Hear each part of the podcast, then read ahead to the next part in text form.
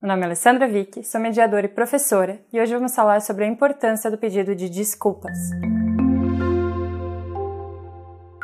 Quantas vezes nós estamos diante de uma situação em que ela acaba escalando em função de uma falta de pedido de desculpa, uma falta de reconhecimento da outra parte, ou que nós gostaríamos que aquela pessoa pedisse desculpas, que ela nos reconhecesse de alguma maneira. Eu falo tanto nas relações é, minhas pessoais, quanto em vários casos e questões profissionais em que muitas e muitas vezes o conflito ele vem de uma situação em que uma das partes não pediu desculpas. Ou então não surgiu em função disso, mas um pedido de desculpa já muda completamente o clima, já muda completamente o diálogo entre aquelas partes. Talvez você já tenha pensado em algo alguma situação que tenha vivenciado que realmente, nossa, se a pessoa tivesse me pedido desculpa, seria diferente. Ou, poxa, eu poderia ter pedido desculpa naquela situação e não fiz. Então aqui eu realmente coloco algo simples, mas que é bastante desafiador, porque envolve o nosso ego, envolve a questão de dar o braço a torcer, mas tenta visualizar como não sendo assim. Não precisa ser eu estou certa e o outro está errado. Ou, poxa, se eu pedir desculpa é sinal que eu estava errada. Não pense assim. Muda a forma como você visualiza o pedido de desculpas. Tenta ver como uma oportunidade de abrir caminho, de melhorar aquela relação, que é algo que é importante para você, seja no trabalho, em casa, mas que de certa forma, por algum motivo, é importante para você.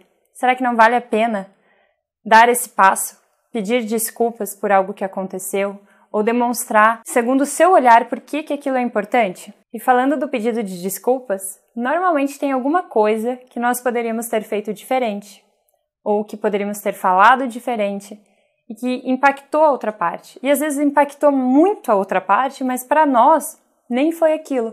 Então pode ser algo simples como: Poxa, desculpa, eu realmente não queria dizer dessa forma. Ou não queria que você se sentisse assim. É que eu fiquei muito chateada com isso que aconteceu, tal, tal, tal, tal, tal, tal. Mas não era, eu não queria afetar você, eu não queria te tratar dessa forma, eu não queria fazer aquilo. Veja como a conversa, o diálogo já vai ser, já vai tomar outro caminho. Realmente é desafiador dar esse primeiro passo, porque envolve quebrar um ciclo. Muitas vezes a gente vinha agindo de uma forma que não se dava a oportunidade de se tornar vulnerável de se tornar, de abrir, de se colocar para outra parte. Mesmo numa questão profissional, quantas vezes eu já fiz erros nas questões, alguma, algum equívoco, algum erro e falei, eu errei. Olha, desculpa, eu realmente estava com a cabeça fazendo aquele outro projeto quando me pediram isso, eu não refleti o impacto dessa decisão. Ou então, nossa, passou completamente despercebido não vi. Sabe quando você já está tanto tempo vendo uma coisa e você já não vê mais? Já parece que não lê, já não vê os erros? Acabou passando. Quantas vezes? E aí foca para a solução. Também não adianta só simplesmente pedir desculpa e, e pronto. Não, mas ele já é um, um excelente primeiro passo para resolver a situação. Verbalize da forma que faça sentido para você, mas verbalize. Não pense, poxa, mas o outro sabe que eu não quis dizer aquilo. Não, diga, Diga o quanto é importante aquela relação comercial, amorosa, uma questão de amizade, o que for. E veja o resultado, como isso vai já guiar a conversa para um caminho diferente.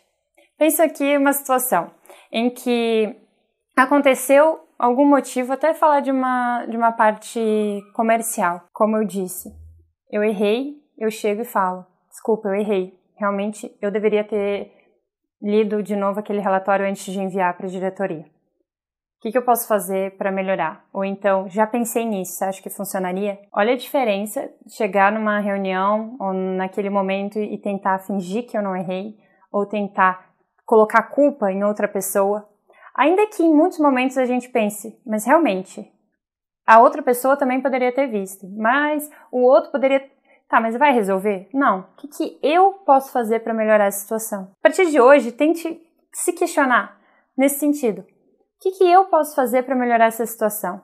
É importante para mim? É. Então, será que não vale a pena tentar? Fica esse o desafio no vídeo de hoje. Espero que tenha trazido boas reflexões para começar a colocar em prática em casa, no trabalho, com seu vizinho. Veja o rumo da conversa, da relação, depois de dar oportunidade para esse espaço.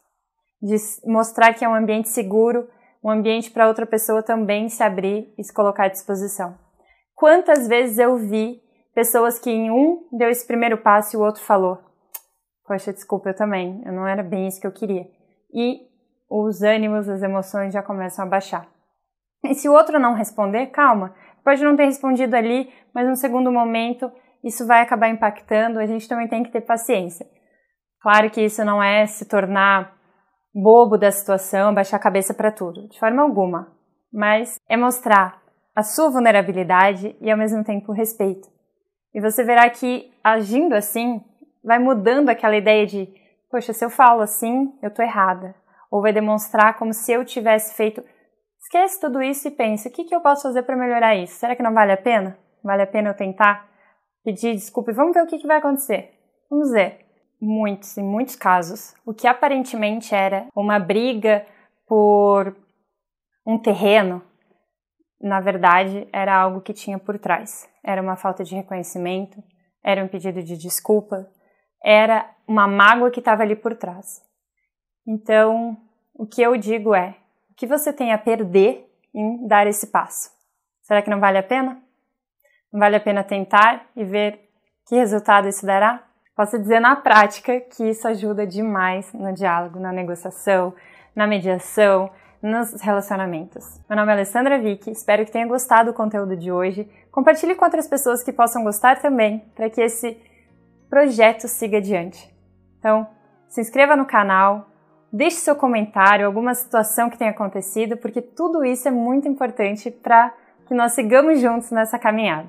Um beijo grande e até o próximo vídeo.